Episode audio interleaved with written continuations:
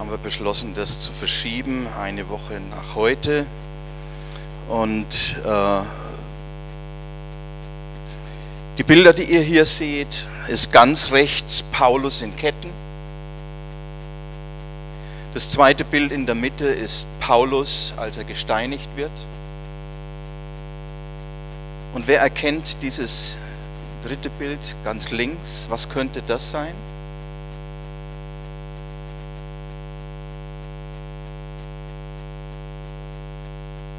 Kreuzweg, ja, Jesus geht voraus mit dem Kreuz, das sieht man. Und wer, wer ist da dahinter?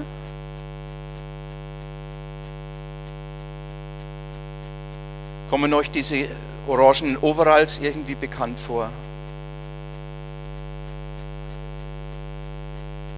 Ist noch nicht sehr lange her, wo der IS eine Menge Leute in solche Overalls gesteckt hat und am Strand massakriert hat. Okay.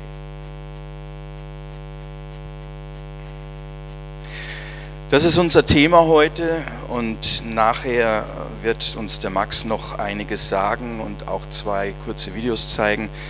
Und ich möchte heute Morgen nur einen Einstieg geben. Hier ist auch eine Schriftstelle vorgegeben, nämlich aus dem Philipperbrief, Kapitel 1, die Verse 12 bis 20. Das möchte ich am Anfang jetzt lesen und möchte euch aus diesem Philipperbrief nur einige Gedanken weitergeben, die mir dazu wichtig geworden sind, bevor dann der Max übernimmt und uns dann weiterführt in dieser ganzen Geschichte. Ich lese zunächst einmal aus Philippa 1 die Verse 12 bis 20. Dort heißt es, es schreibt der Apostel Paulus, ich bin froh, euch mitteilen zu können, Geschwister, dass das, was mit mir geschehen ist, die Ausbreitung des Evangeliums sogar noch gefördert hat. Bei der ganzen kaiserlichen Garde und weit darüber hinaus hat es sich inzwischen herumgesprochen, dass meine Gefangenschaft, und er spricht hier wörtlich immer wieder von Fesseln, seine Fesseln, und er war tatsächlich auch gefesselt, dass meine Gefangenschaft eine Gefangenschaft wegen Christus ist. Und bei den meisten Geschwistern ist gerade, weil ich inhaftiert bin, das Vertrauen auf den Herrn so gewachsen, dass sie jetzt noch viel mutiger sind und das Evangelium ohne Furcht weitersagen. Das hat den Hintergrund, dass die Christen zuerst oder wieder einmal erschrocken waren, dass einer der ihren wieder einsitzt und in Haft ist. Und dann traut man sich am Anfang nicht so recht. Man zieht sich eher zurück. Aber als sie gemerkt haben, dass die Haft des Paulus nicht dazu geführt hat, dass das Evangelium jetzt verstummt, sondern dass er gerade in seiner Haft mit den Menschen, mit denen er dort zusammengekommen ist, das Evangelium weitersagen konnte und dass die Leute erkannt haben, okay, da ist einer, der leidet um Christi willen. Äh, die einen haben ihn abgelehnt, die anderen haben ihn angenommen. Das hat die Christen draußen wiederum ermutigt, sich nicht mehr zu verstecken weil sie erkannten, okay, das Evangelium ist nicht gebunden. Paulus ist gebunden, aber das Evangelium nicht. Das sagt er später an einer anderen Stelle selber noch. Dann sagt er weiter in Vers 15, einige zwar, einige zwar predigen Christus aus Neid und Streit und ein, einige aber auch aus gutem Willen. Die einen aus Liebe, weil sie wissen, dass ich mit dem Auftrag hier bin, für das Evangelium einzutreten. Die anderen aber verkünden Christus aus Eigennutz, weil sie mir in meiner Gefangenschaft noch zusätzliche Bedrängnis zu erwecken gedenken. Also er geht da nicht groß drauf ein, er sagt es nur, es gab tatsächlich auch Brüder, äh, andere Christen, die irgendwie aus Neid und Eifersucht gepredigt haben äh, gerade um ihn darin auch noch einmal zusätzlich zu treffen in der Gefangenschaft, in der er ist. Aber er führt es nicht weiter aus, er erwähnt es nur. Dann sagt er weiter, aber was macht es schon? Was macht es schon? Ob, nun mit ob es nun mit Hintergedanken geschieht oder in aller Aufrichtigkeit entscheidend ist, dass im einen wie im anderen Fall die Botschaft von Christus verkündigt wird. Und darüber, sagt er, freue ich mich. Auch in Zukunft wird nichts mir meine Freude nehmen können. Denn ich weiß, dass am Ende von allem, was ich jetzt durchmache, dies mir zum Heil ausschlagen wird, weil ihr für mich betet und durch den Beistand des Heiligen, des Geistes Jesu Christi. nach meinem, meiner sehnlichen Erwartung und Hoffnung, dass ich in nichts werde zu Schanden werden, sondern mit aller Freimütigkeit wie alle Zeit, so auch jetzt, Christus an meinem Leib groß gemacht werden wird, sei es durch Leben oder Tod. Also er wusste zu diesem Zeitpunkt nicht, kommt er lebendig aus dieser Situation heraus, aber eines wusste er, er will in jedem Fall Jesus ehren, ob durch Leben oder Tod. Das war seine innere Haltung. So Paulus und auch die anderen Apostel, die schrieben ja immer wieder Briefe.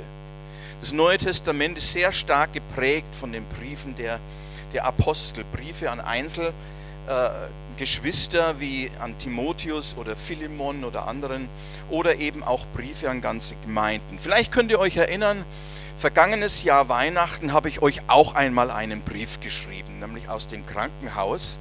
Und dieser Brief wurde dann hier an Heiligabend vorgelesen. Normalerweise tue ich das nicht. Es gibt mal eine Einladung zur Gemeindestunde, aber das ist nicht ein solcher Brief. Dieser Brief damals an Weihnachten war schon so eine Art Pastoralbrief, mit dem ich euch grüßen wollte äh, und euch einige Gedanken aus dem Evangelium vom Kommen unseres Erlösers weitergeben wollte. Das war der Grund, ja. Normalerweise bin ich hier, vergangenes Jahr war ich es nicht. Ich war zwar im Geist bei euch, das sagt Paulus einmal, aber körperlich war ich abwesend, obwohl ich im Internet verfolgen konnte, was hier geschieht. Das war übrigens sehr spannend. Ja, ich war super nervös. Hier bin ich nicht nervös. Ja. Aber dort zu sitzen und im Internet zu sehen, weil wurde hier eingerichtet von meiner Tochter, äh, dass ich da zugucken konnte, das war richtig spannend. Ja. So, das war dieser Brief. Ich schreibe manchmal auch so hin und wieder einen Brief an Geschwister, die vielleicht in schwierigen Situationen stecken und Ermutigung brauchen. Es ist auch schon vorgekommen, dass sich jemand über längere Zeit hinweg, der in innerer, in großer Not war und tatsächlich in der Gefahr stand, aufzugeben, auch das kommt manchmal vor, dass ich mit einer solchen Person geklärt habe, dass ich ihm jeden Tag einen Bibelvers zukommen lasse und ich diesen diese Schriftstelle im Hinblick auf seine oder ihre Situation auslege und deute, um sie zu ermutigen, diese Person, und um Hilfestellung zu geben, damit sie sich ausrichten kann auf den, von dem letztlich alle Hilfe kommt und der mit uns dabei ist, auch wenn wir durch schwierige Situationen durchgehen und auch wenn wir uns schwach, kraftlos und hilflos fühlen. Das gab schon Situationen, wo ich das über Monate hinweg gemacht habe. Jeden Tag eine Schriftstelle mit, mit ein paar kleinen Impulsen dazu, die ich dazu geschrieben habe. Einfach um jemanden zu halten. Und manchmal ist es so, auch in unserer Mitte, das kriegt man in der Regel nicht mit, weil manchmal können auch Leute verzweifelt sein aus irgendeinem Grund. Ja, das, geht, das kann gehen bis hin zu Suizidgedanken. Boah, das darf nicht sein unter uns, es darf nicht sein, aber es ist. Es ist. Es kann sein. Ja? Deswegen gibt es Brüder und Schwestern, damit, damit solche Leute gestärkt werden, damit man ihnen unter, den, unter die Arme greift, sozusagen, und sie stützt über diese schwierige Zeit hinweg. Und ich weiß, es gibt etliche unter euch, die tun das auch immer wieder. Einem Bruder oder einer Schwester etwas zu schreiben, um sie zu ermutigen oder einfach zu sagen, du, ich bete für dich, hab dich nicht vergessen. Und ich selbst habe auch solche Briefe bekommen von Geschwistern, die mich ermutigen wollten und, und mir etwas entsprechendes geschrieben haben und die mir sagten, du, ich bete für dich. Und ihr Lieben, das hat nie seine Wirkung verfehlt. Nie. Ich weiß, es gab Situationen, da habe ich nicht geantwortet oder nicht gleich geantwortet, wenn es mir wirklich schlecht ging. Da braucht man manchmal eine Weile. Ja. Und ein, ein, ein solches Anschreiben hat auch meine Situation nicht unmittelbar verändert. Ja. Die, die Widrigkeiten haben sich deswegen nicht einfach in Luft aufgelöst. Das war nicht der Fall. Aber in mir hat sich dadurch etwas verändert. Meine Perspektive hat sich geweitet. Und meine Wahrnehmung blieb nicht in den Umständen hängen, in denen ich mich gerade befand. Da klopfte jemand an meine Tür an meine innere Tür und sagte, mach auf, du bist nicht allein. Und das muss man manchmal hören. Ich bin nicht alleine. Und tatsächlich, es ist wie wenn Licht dann durch die Finsternis fällt, die einen auch mal erfassen kann. Hm? Und als ob die Decke des Gefängnisses irgendwie aufgerissen wird. Gefängnis der Angst, der Trübsal. Und dann bleibst du eben nicht mehr nur länger mit dir und deinen eigenen Gedanken alleine. Und das ist wichtig. Da keimt dann auch in schwerer Situation echt Hoffnung auf. Und jetzt sagt nicht, ja, wir haben doch den Herrn, er ist der Gott aller Hoffnung. Das stimmt. Und das wissen wir auch alle. Aber manchmal müssen wir erinnert werden, wir brauchen einen Impuls und deswegen ist auch Gemeinde da, deswegen sind Geschwister da. Nicht jeder von uns kann alles bei jedem wahrnehmen, das ist unmöglich. Aber wir sind eingebunden in ein Beziehungsgeflecht, wo Gott uns so zusammengestellt hat, damit wir einander wahrnehmen. Und jemand, der in unserer Nähe ist, den wir kennen, der kann das wahrnehmen. Und er kann derjenige oder diejenige sein, die einen solchen Impuls weitergibt, der dann wirklich zur Ermutigung gereicht. Wo ich dann weiß, Mensch, ich bin nicht allein. Auch wenn ich mich vielleicht im Moment so fühle. Meine Situation ist nicht aussichtslos wie ich in meinen trüben Gedanken vielleicht gerade meine. Das sind Brüder und das sind Schwestern. Die können meine Situation zwar nicht ändern, aber sie nehmen Anteil und lassen mich wissen, ich bete für dich, du bist nicht allein. So, und wo gebetet wird, ihr Lieben, da weist mich das immer auf den Beistand des Heiligen Geistes auch hin. Ja, und auf die Zusagen Jesu, der, der mich nicht versäumt und nicht verlassen hat. Ich werde erinnert, da greift mir jemand unter die Arme. Und egal, wo ich gerade durchgehe, und dann kommen diese Dinge wieder, jawohl, ich bin nicht allein, mein Herr ist mit mir. Er geht mit mir durch, egal was jetzt ist. Und seine Fürsorge gilt auch mir. Und er übersieht mich nicht in dieser Situation. Ja. Ein Bruder, eine Schwester übersieht mich nicht aber Gott übersieht mich dann erst recht nicht. Ja, das ist alles, es gehört zur Ermutigung mit dazu, auch wenn ich in einer solchen Situation vielleicht nicht alles verstehe. Aber diese Dinge gehören mit dazu und sind wichtige Impulse in unserem geistlichen Leben, das nicht immer nur oben on top ist, sondern manchmal auch ganz schön unten durchgeht. Stimmt? Wir sind jetzt hier nicht diejenigen, die in Gefängnisse geschmissen werden, die gefoltert werden, die Hab und Gut verlieren und aus ihrem Angestammten vertrieben werden, wie es heute in der Welt tatsächlich ist. Haben wir nicht.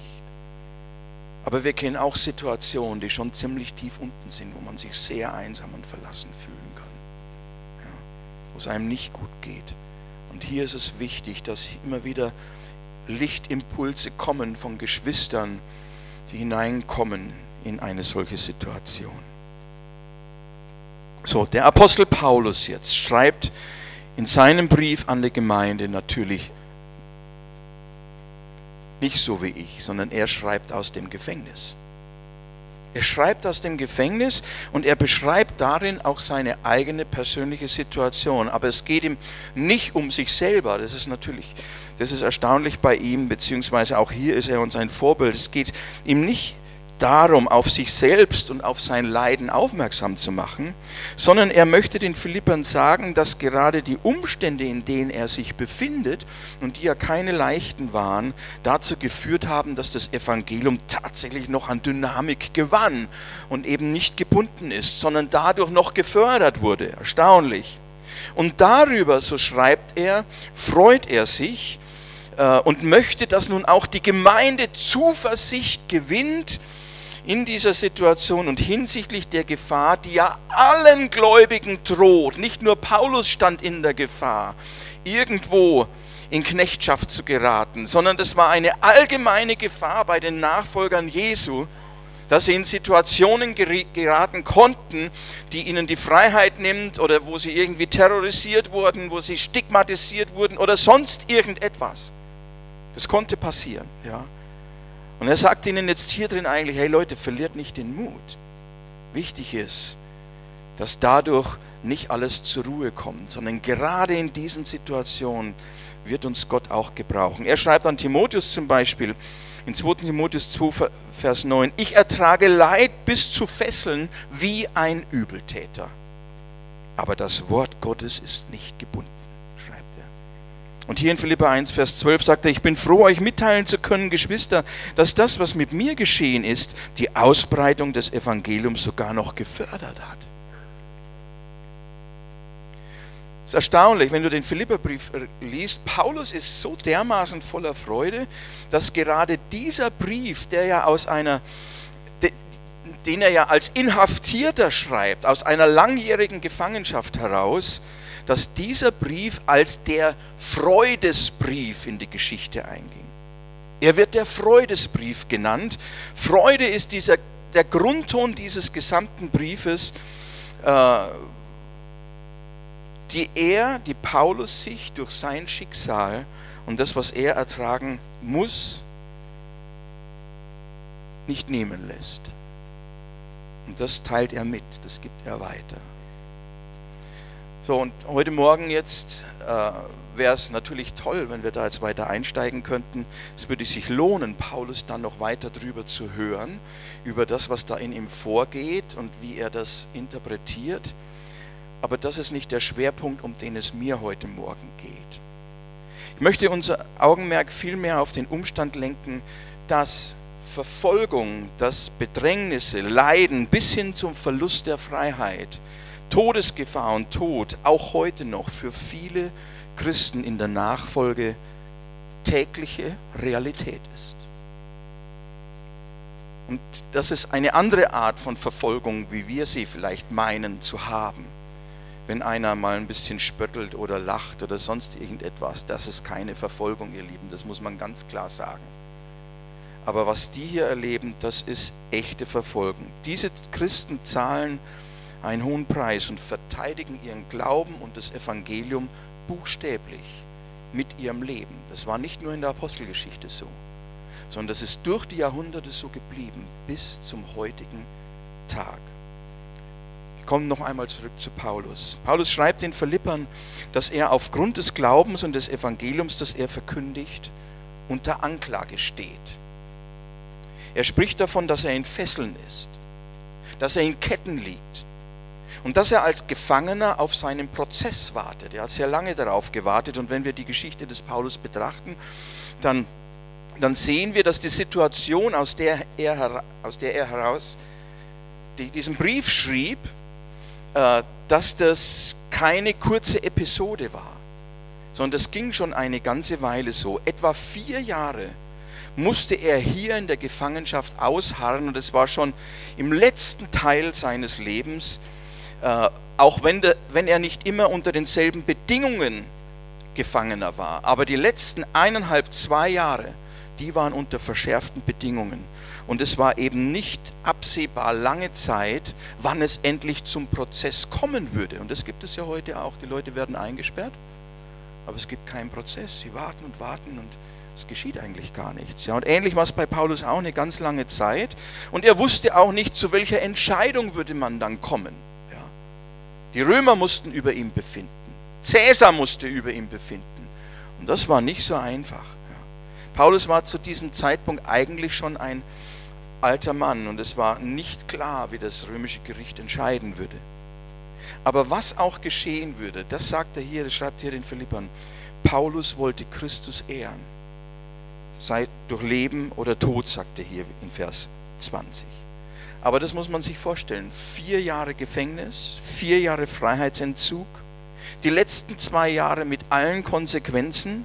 Und zwar nicht aufgrund einer Straftat, nicht aufgrund eines Verbrechens, sondern weil er an einen gekreuzigten glaubte und ihn als Erlöser aller Menschen verkündigte. Das war sein Verbrechen, sein Glaube an Jesus Christus. Deswegen war er im Gefängnis. Aber im Grunde genommen war das für diesen Mann Paulus nichts Ungewöhnliches. Es war nichts Neues, denn er hatte immer wieder Verfolgung, Bedrängnisse, Druck erlebt, hat Schläge bekommen. Einmal wurde er sogar gesteinigt und überlebte wie durch ein Wunder, weil sie ihn für tot hielten. Er kam wieder zu sich und es war meiner Meinung nach auch ein Wunder, dass Gott ihn geschützt hat in dieser Situation. Immer wieder wurde er angegriffen und mit dem Tode bedroht. Dann heißt es hier zum Beispiel in Apostelgeschichte 9, da beratschlagten sie, ihn umzubringen. Das kennt man auch von Jesus. Aber auch Paulus hat es erlebt und eben viele andere Christen auch. Und so musste Paulus eben häufig vor seinen Verfolgern fliehen um ihnen zu entgehen. Einmal wurde er nachts heimlich von Freunden in einem Korb die Stadtmauer heruntergelassen, weil die Tore bewacht waren, weil man sich entschlossen hatte, ihn ausfindig zu machen, um ihn umzubringen. Und die Freunde von ihm hatten Angst, dass er zu Tode kommt und sie überreden ihn, bitte fliehe, bitte hau jetzt ab, wir lassen dich an einem Korb die Stadtmauer herunter, wir fürchten um dein Leben. In Philippi selbst, wo dieser Brief jetzt hin, wo er diesen Brief hinschreibt, äh, wurde er einige Jahre zuvor, er und sein Begleiter Silas, auf den Marktplatz verschleppt, wo sie ihm dann die Kleider vom Leib rissen und wo beide eine Menge Peitschenhiebe einstecken mussten, bevor man sie dann ins Gefängnis werfen ließ. Auch das hat er erlebt in Philippi selber.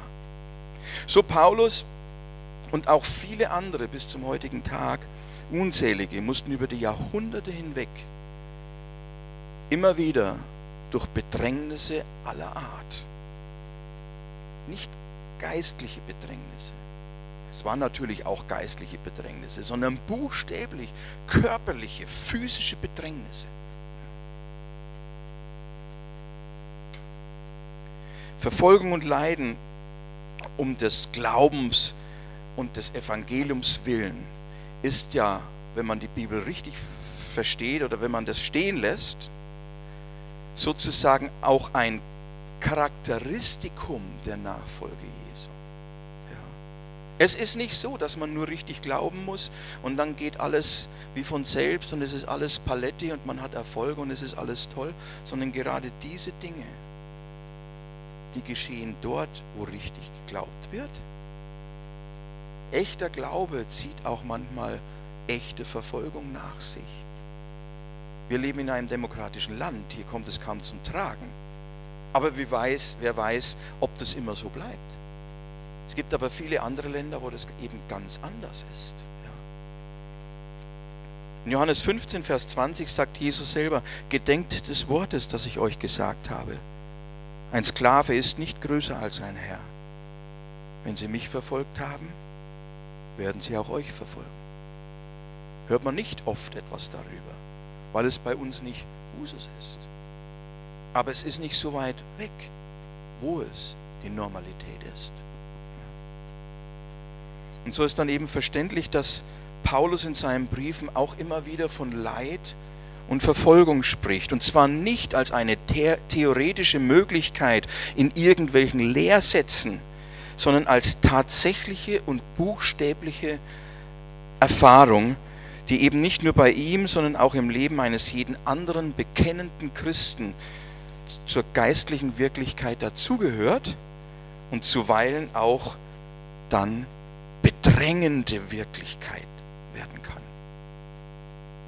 Horror der Verfolgung, muss man wirklich sagen, wenn man das gesehen hat damals. Wir haben es ja schon wieder vergessen. Das ist echter Horror. Und hier sah man nur, wie sie am Strand standen, dann wie ihnen die Hälse abgeschnitten wurden. Es wird nicht gezeigt und das nicht gesehen, was vorher alles passierte. Das geschieht in unseren Tagen und nicht nur durch IS und solche Geschichten. So, noch einmal zurück. Der Grund, warum Paulus dieses Schreiben an die Philippe überhaupt losgeschickt hat, war nicht, dass er sein Schicksal beklagte, das hat er überhaupt nicht getan, sondern der Grund war eine Reaktion, weil die Gläubigen dieser Gemeinde, nämlich der Gemeinde in Philippi, Anteil genommen haben an seinem Leiden. Er, Paulus, war ihnen nicht gleichgültig. Es war ihnen nicht egal, was mit ihm geschah. Solche Brüder gab es auch, das schreibt er ja kurz an, die aus Neid und Eigensucht ihn noch in seinen Fesseln schaden wollen, heißt es hier. Aber die Philipper, die waren anders. Sie haben Dinge getan. Zum einen haben sie zunächst für ihn gesammelt, für ihn gesammelt, um ihm das zukommen zu lassen, um ihm in seiner Gefangenschaft eine gewisse Erleichterung zu verschaffen, ihm gewisse Möglichkeiten zu verschaffen. Und es wurde dann durch Epaphroditus, ihren Abgesandten, zu ihm gebracht. Und es wird dann nicht geschrieben, was dann geschehen ist, wer damit bezahlt wurde und was alles gemacht wurde. Jedenfalls haben sie das getan. Ja? Und sie haben beständig für ihn gebetet. Sie haben für ihn gebetet. Und das war auch für einen Apostel Paulus in seiner Situation enorm ermutigend und glaubensstärkend. Das ist die Situation. Und in der Fürbitte der Gemeinde erkennt er auch das Wirken des Heiligen Geistes. Er weiß, dass er nicht allein gelassen ist. Es stärkt ihn. Und selbst ein solcher Apostel braucht Stärkung.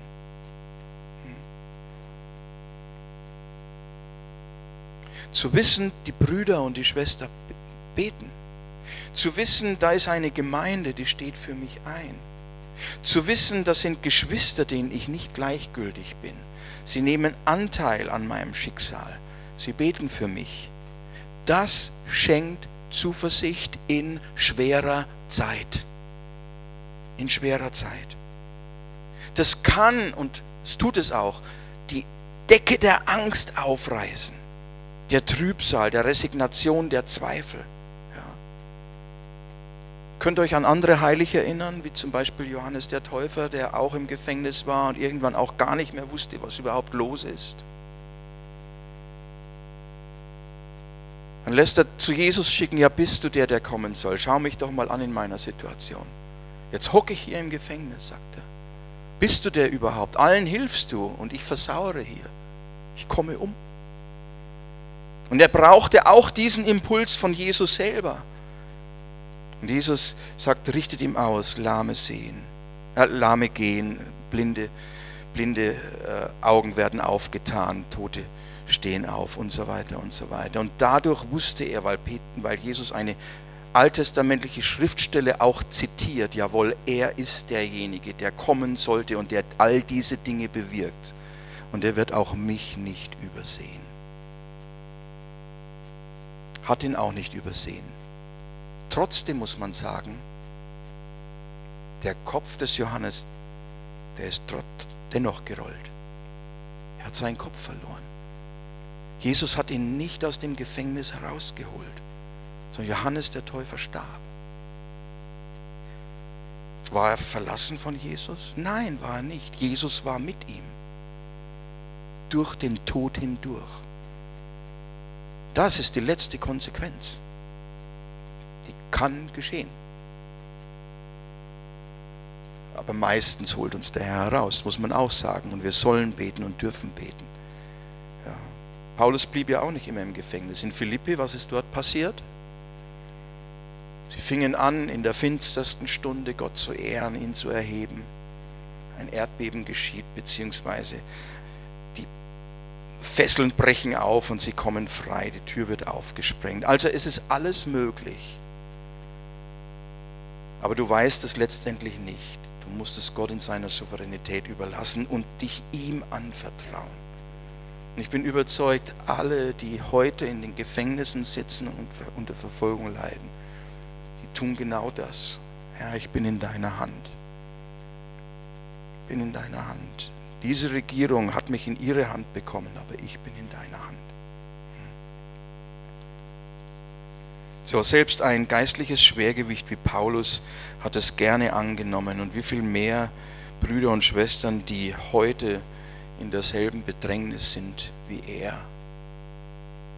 In vielen Teilen der Welt gibt es heute tatsächlich Tausende und Abertausende, die verfolgt und im wahrsten Sinne des Wortes terrorisiert werden Sie werden in Gefängnisse geworfen, sie landen in Gulags, Sie werden gefoltert, vertrieben, verlieren alles und nicht wenige werden auch umgebracht.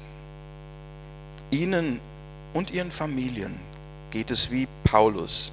Sie leiden nicht, weil sie etwas verbrochen haben, nicht aufgrund einer Straftat oder wegen eines Verbrechens, sondern weil sie an den Gekreuzigten glauben und ihn als ihren Erlöser angenommen haben und davon nicht ablassen.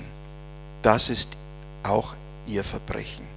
Ja, der Glaube an Jesus Christus. Und auch diese verfolgten Gläubigen heute brauchen ebenfalls Brüder und Schwestern, die an sie denken, die sagen, wir haben euch nicht vergessen. Wir haben hier schon manche Abende gehabt, wo es auch um verschiedene Länder der Verfolgung ging und wo dann die Zeugnisse eben auch kamen, wo Leute gesagt haben, wir sind so dankbar zu wissen, dass ihr für uns betet. Das stärkt uns enorm. Ja.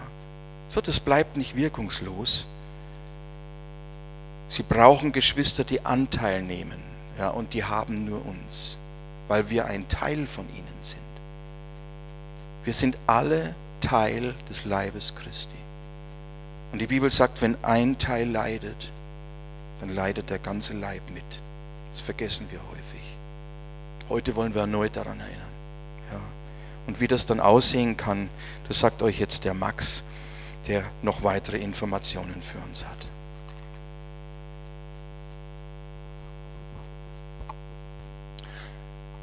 Ihr habt auf euren Plätzen Heftchen von Open Doors. Liegt auf jedem Platz. Das ist für euch zum Mitnehmen. Da werdet ihr Berichte sehen über Christen, die verfolgt werden in den verschiedensten Ländern. Und das ist ja interessant, weil wir leben in einer Zeit, wo Christenverfolgung zunimmt. Denn das Bekenntnis zu und die Verkündigung von Jesus Christus ist in vielen Ländern verboten, per Gesetz sogar. Und äh, wird in vielen Ländern dieser Welt, wo wir zum Teil Urlaub machen, äh, werden diese Christen verfolgt, ausgegrenzt, äh, gefoltert, getötet. Und Toni hat ja gesagt, Jesus hat uns ja schon gewarnt, hat gesagt, wenn wir ihm nachfolgen, dann werden wir unter Verfolgen geraten. Uns geht es ja noch vergleichsweise gut hier in Deutschland. Da ist noch keine Christenverfolgung. Wir wissen nicht, wie weit es in der Zukunft geht und äh, ob wir nicht auch unter Verfolgen geraten. Aber so wie Paulus immer darum gebeten hat, dass für ihn gebetet wird, dass die Menschen für ihn eintreten aus den Gemeinden, so sollen wir für die verfolgten Geschwister in der ganzen Welt eintreten. Und ich bin so froh und dankbar, dass es Organisationen wie Open Doors gibt, die uns das erst bewusst machen, wo Verfolgung geschieht, dass sie uns Bilder geben, dass es sozusagen visualisiert wird, was alles abläuft in dieser Welt.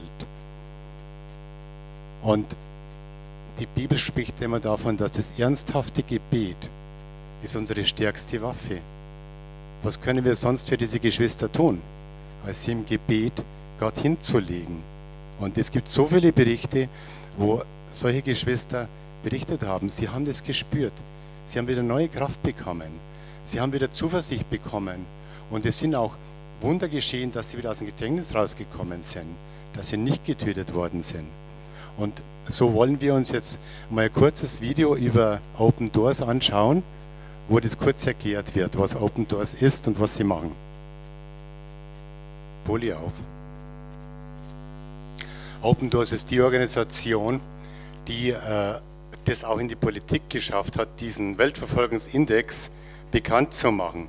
Und die bringen jedes Jahr wieder neue Statistik und ihr seht hier diese ganzen Länder in Rot, in Orange und in, in, in Ocker. Dort werden überall Christen in massiver Art und Weise verfolgt. Und ihr werdet auch sehen, dass es viele Urlaubsländer sind, äh, die damit drauf sind. Und äh, hier seht ihr, die Nummer 1 ist Nordkorea. Von Nordkorea, glaube ich, hat jeder von euch schon was gehört für diesen Weltgebetstag war eigentlich Somalia, das ist die Nummer drei im Weltverfolgungsindex, auf dem Plan gestanden. Aber Open Doors hat sich entschlossen, das nicht zu tun, denn äh, dort werden die Christen ganz besonders verfolgt und die Sicherheitslage hat sich leider so verschärft, dass äh, die Geschwister dort selbst dann in große Gefahr gebracht werden, wenn nur irgendwelche grundlegenden Informationen veröffentlicht werden. Deswegen äh, beten wir heute Morgen für Turkmenistan und für, für den Iran. In Somalia ist es so, wenn jemand eine Bibel besitzt, wird er getötet. Wenn jemand am Telefon, das abgehört wird, äh, über Jesus spricht, kann auch getötet werden. Also hier ist die Al-Shabaab, also diese ganzen islamischen Milizen sind äußerst aggressiv und gehen wirklich aktiv gegen die, gegen die Christen vor. Jetzt legen wir mal die Folie 2. Das sind die Länderschwerpunkte, für die wir heute Morgen beten wollen, Turkmenistan und Iran. Und dann gleich die Folie, die Folie 3. Turkmenistan ist für viele von Ihnen wahrscheinlich weniger ein Begriff. Das gehört zu den zentralasiatischen Staaten und äh, war ehemals äh, Teil der Sowjetunion, ist sehr autokratisch geführt. Es gibt keine Meinungs- und Pressefreiheit, die existieren praktisch nicht. Satellitenempfänger, wo man eben was anderes sehen könnte, sind verboten per Gesetz und das Internet wird kontrolliert. Und selbst die Reisefreiheit innerhalb des Landes ist sehr eingeschränkt. Und jetzt wollen wir das Video zu Turkmenistan sehen.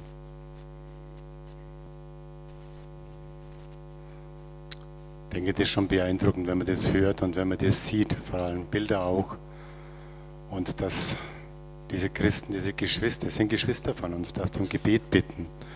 Und deswegen bitte die nächste Folie auflegen.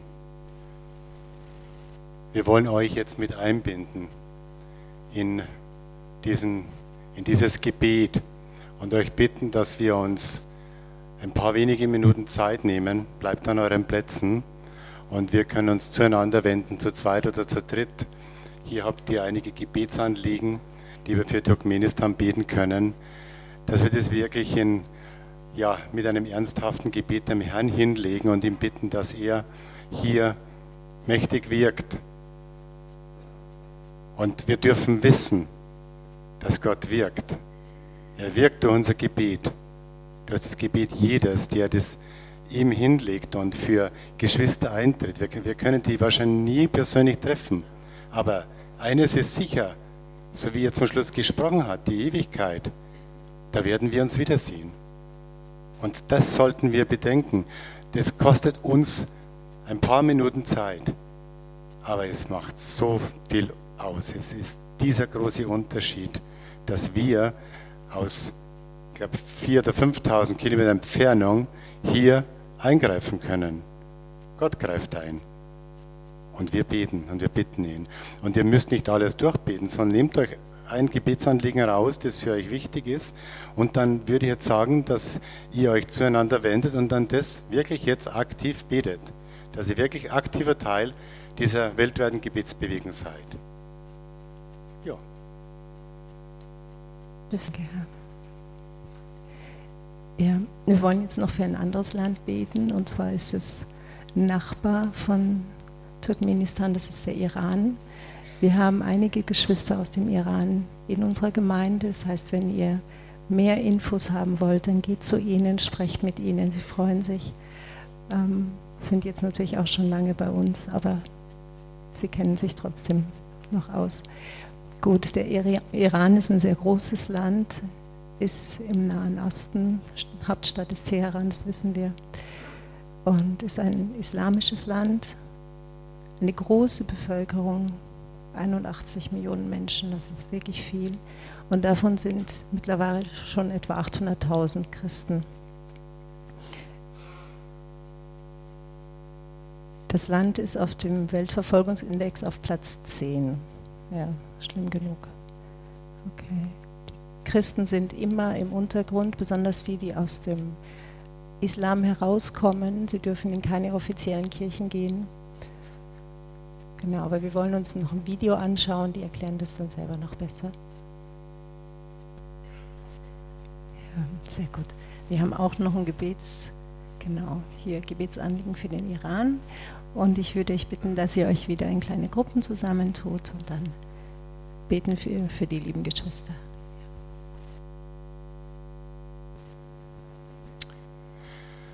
Ja, liebe Geschwister, herzlichen Dank, dass ihr hier mitgebetet habt. Und äh, ich hoffe, dass es erst der Anfang ist, dass ihr, dass ihr weiterbetet. Denn ihr habt in diesen, in diesen Open Doors Heften, die auf euren Stühlen gelegen sind, da ist in der Mitte ein Gebetskalender für jeden Tag, wo Geschwister vorgestellt werden für ihre Nöte und äh, für was gebetet werden soll. Das das könnt ihr euch raustrennen. Und ich kann es nur sagen, wie es meine Frau und ich machen. Wir haben das bei uns im Losungsheft mit dabei und wir beten jeden Morgen äh, dieses Gebetsanliegen des Open Doors davor gibt. Und in diesen Heftchen werdet ihr auch viele Geschichten drin finden, wo einfach auch berichtet wird, wie Gott wirkt. Dass wir sehen, dass, dass Gott wirklich mächtig, mächtig am Wirken ist. Es gibt aber auch eine andere Möglichkeit. Äh, hin und wieder gibt es Schreibaktionen, wo bestimmte Geschwister, egal ob in Afrika oder in Asien oder wo auch immer, persönlich ermutigt werden können, wo man denen Karten schreibt oder Briefe.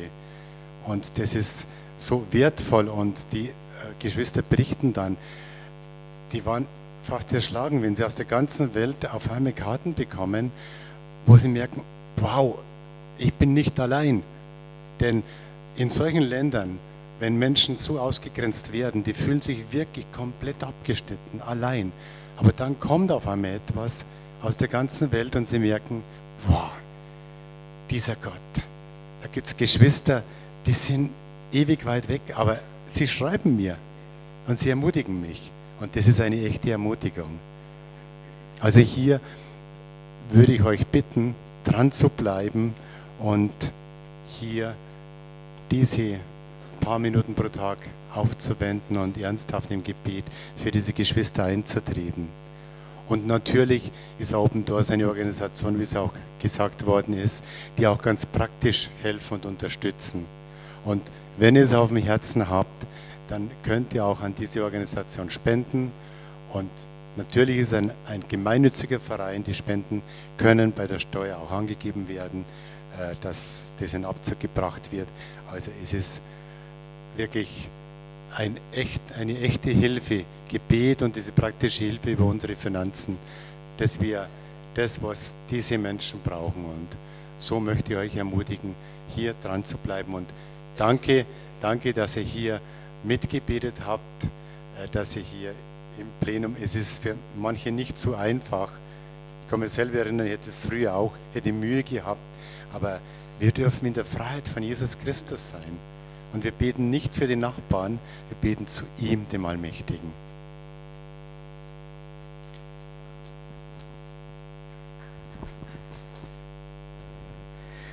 Hier darf man die Wahrheit sagen. Und auch das ist wahr. Der Max sagt, früher hätte ich selbst Mühe gehabt, in solch einem Plenum zu beten. In diesen Ländern ist es Usus. Die Gottesdienste sind zur Hälfte Gebetsversammlungen, wo sehr viel gebetet wird, wo die ganze Gemeinde aufsteht und nicht nur zwei Minuten, sondern wo man Stunde, Stunden teilweise betet. Ja. Wir haben extra Veranstaltungen immer wieder dafür unter der Woche, wo wir uns treffen. Und ich möchte diejenigen ermutigen, die auch beten lernen möchten, weil beten muss man auch lernen und das lernt man nur durch Beten, indem man es praktiziert, indem man sich nicht von seinen Hemmungen und das ist ja das oft, was uns zurückhält. Wir sind irgendwie gehemmt diesbezüglich. Aber wenn man sich nicht mehr von seinen Hemmungen bremsen lässt, sondern diesen Glaubensschritt geht und seinen Mund öffnet und einfach das betet, was einem dann dazu in den Geist kommt, in den Sinn kommt, und das kann jeder. Herr Jesus, segne diesen Mann und diese Frau. Ich kenne den nicht, aber du hast sie lieb. Super Gebet. Super Gebet. Du musst nicht alles beten, was man beten kann, sondern wir beten das, was uns wichtig wird, wenn wir sagen, wir stellen uns dort hinein. Ja, manchmal beten Christen nicht, weil sie sagen, die kenne ich nicht und da habe ich keine Beziehung dazu. Auch das kann man überwinden. Das sind oftmals Hindernisse, wo es aber Möglichkeit gibt, die zu überwinden, damit man doch in die Freiheit des Gebets kommt. Ja. Könnt ihr euch erinnern an, an Lazarus und seine Schwestern? Da kommt die eine Schwester zu Jesus und sagt zu ihm, Herr, der, den du liebst, der liegt krank. Sie hat noch nicht einmal gesagt, der, den ich liebe, das ist mein Bruder, bitte kümmere dich um meinen Bruder, sondern sie kommt und weist Jesus auf den hin, der ja von Jesus selber geliebt wird und darin findet sie den Anschluss und sagt, bitte kümmere dich doch um ihn. Ja? Wir meinen manchmal, wir müssten die emotionale Kraft in den Dingen oftmals aufbringen, um etwas zu bewegen aber wir merken eben gleichzeitig auch, dass unser Fleisch oft wirklich schwach ist und lahm ist. Aber der Geist triumphiert über das Fleisch und wir können Dinge bewegen, wenn wir im Glauben an sie herangehen. Ja?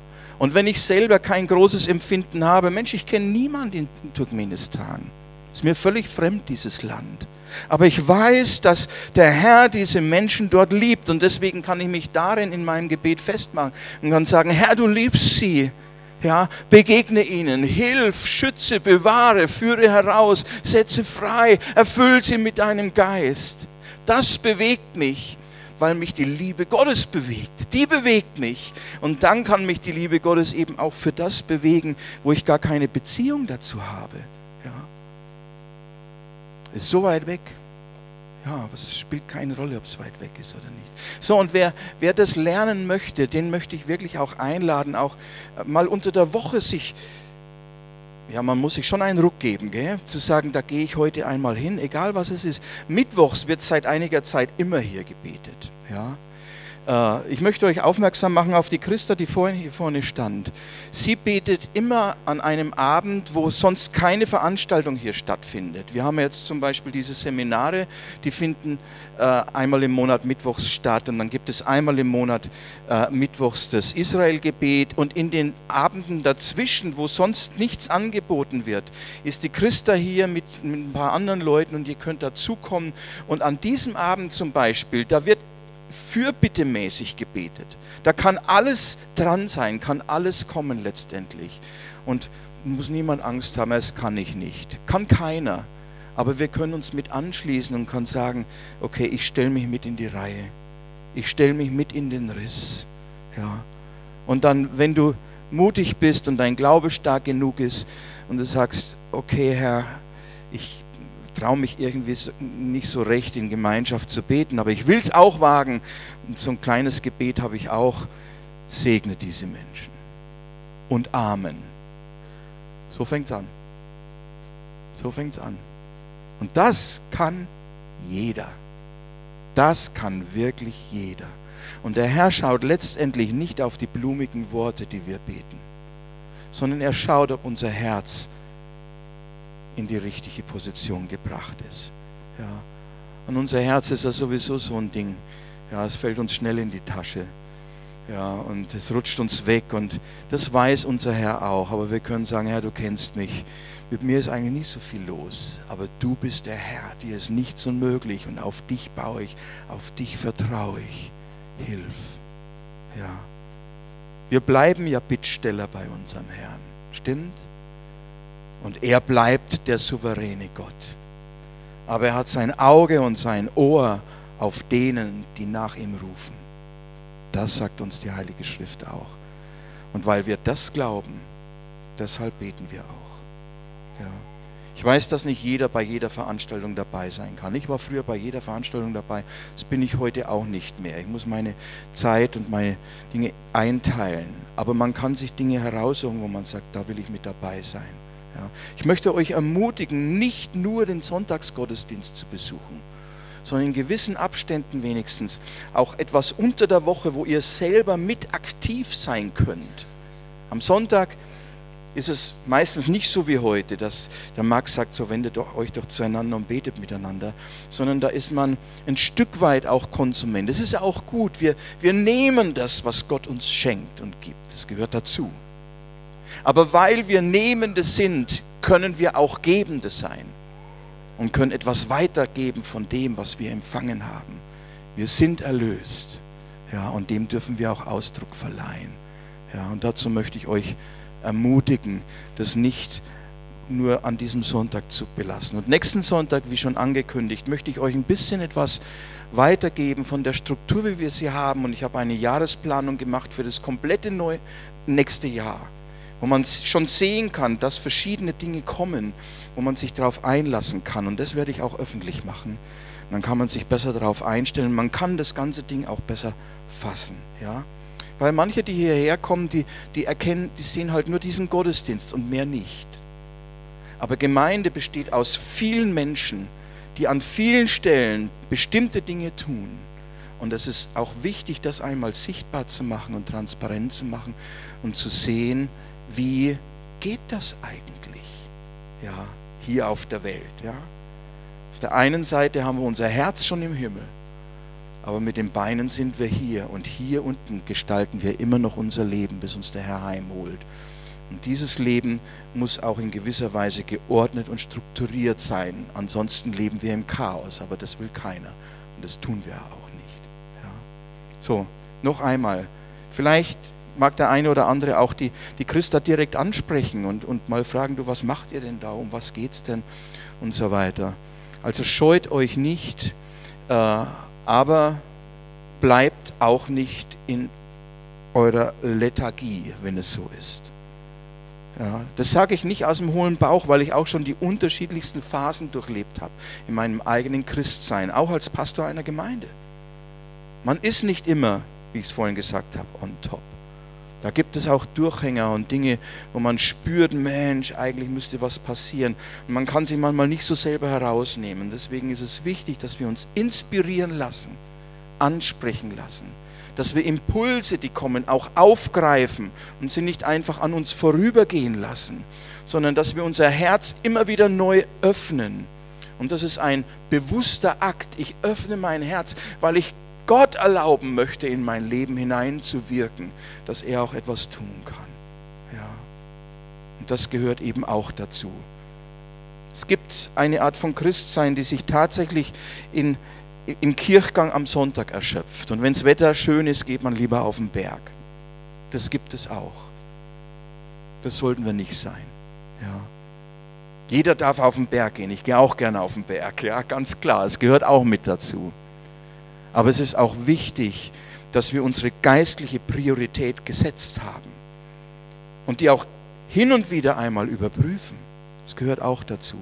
Ansonsten sind wir auf einem Weg, der langsam aber schleichend geistlich doch nach unten geht. Ja? Wenn wir uns nicht immer wieder neu ansprechen lassen und uns von seinem Geist inspirieren lassen. Und das ist das, was Gott immer wieder tun will. Weil die Neigung des Menschen ist Abfall von Gott. Herausdriften aus seiner Gegenwart. Ja, Wegbewegung. Das geschieht einfach. Aber seine, seine Intention ist immer wieder, uns zu sich hinzuziehen, uns anzusprechen, unser Herz zu berühren, uns zu erneuern, uns auszurichten nach oben hin zu ihm. Und das ist unser beständiges Leben als Christen. Das gehört eben auch mit dazu. Lasst uns nochmal aufstehen, ihr Lieben. Ich möchte euch den, die ersten zwei Verse zum Schluss noch einmal vorlesen aus dem Philipperbrief, die Paulus hier schreibt Paulus und Timotheus, Knechte Jesu Christi, allen Heiligen in Christus Jesus, die in Philippi sind und auch in Rosenheim, samt den Aufsehern und Dienern, Gnade euch und Friede von Gott, unserem Vater und dem Herrn Jesus Christus. Das ist sein Anfangsgruß. Heute ist es von meiner Seite her der Abschiedsgruß. Gnade und Friede von Gott, dem Vater, für jeden, der sein Herz öffnen mag für diesen Gott, der lebendig ist und erfahrbar auch heute. Gnade und Friede. Und das ist das, was ihr braucht auch für diese kommende Woche. Gnade bedeutet, er geht nicht mit uns um nach Verdienst sondern er lässt uns aus Gnade, aus Liebe Dinge zukommen, die keiner von uns verdient hat. Und er umfängt unser gesamtes Leben mit seiner Fürsorge und Vorsorge. Und in diesem Bewusstsein dürfen wir in jede neue Woche hineingehen. Und sein Friede ist es, der unser Herz zur Ruhe bringt. In einer Welt voller Unruhe. Und egal zu welcher Uhrzeit du die Nachrichten anschaltest und siehst, du siehst, wie Terror und Unruhe und Krieg und alles Mögliche herrscht. Große Unsicherheit, ja, große Unsicherheit. Sagt schon der Prophet im Alten Testament, es wird zwar gerufen Friede, Friede, aber es ist kein Friede. Es ist kein Friede. Aber wir haben einen Gott, der auch diesen Namen, unter anderem diesen Namen trägt. Friedefürst. Ja. Und wer sein Herz ihm öffnen mag, der erlebt seinen Frieden, den wir so dringend brauchen in einer Welt des Unfriedens. Ja. Und jeder von euch wird auch die kommende Woche seine Herausforderungen haben, sei es in der Familie, in der Arbeit, mit den Kindern, mit Finanzen, egal wo, vielleicht auch mit dir selber. Und das sind manchmal die, die schwierigsten Dinge sogar, ja. Aber sein Friede möchte Platz greifen in uns, damit wir die Dinge nicht nur aus unserer eigenen Perspektive der Mühsal betrachten, sondern auch sehen, dass ein Gott in unserem Leben ist, der mit allem letztlich fertig wird. Und dass uns alles, was uns begegnet, durch seine Vorsehung durch sein Einwirken in unserem Leben, uns letztlich zum Guten dienen wird. Und wenn ich diese Dinge weiß, dann kommt mein Herz auch neu zur Ruhe und ich muss mich nicht über alles so aufregen. Und ehrlich, man muss nicht immer alle Dinge so bierernst nehmen.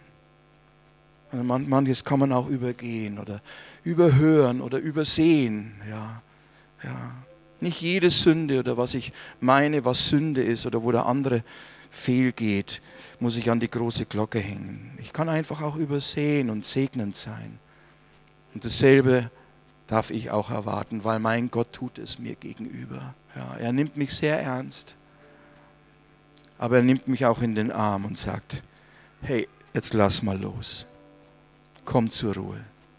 Es ist doch gut. Bin mit dir. Ist alles erledigt.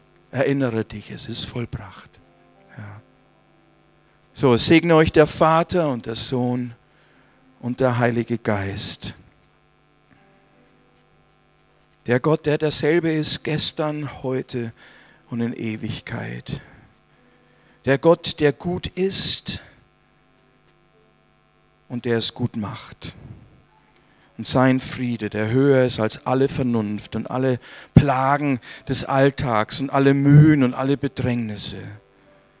Dieser Gott soll eure Herzen und Seelen erfüllen in Christus Jesus, unserem Herrn. Und seine Gnade sei mit euch, auch für diese kommende Woche. In Jesu Namen. Amen. Amen.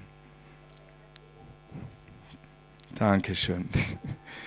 Gott segne euch. Kommt gut nach Hause, habt noch eine Zeit der Gemeinschaft. Der Herr mit euch. Auf Wiedersehen.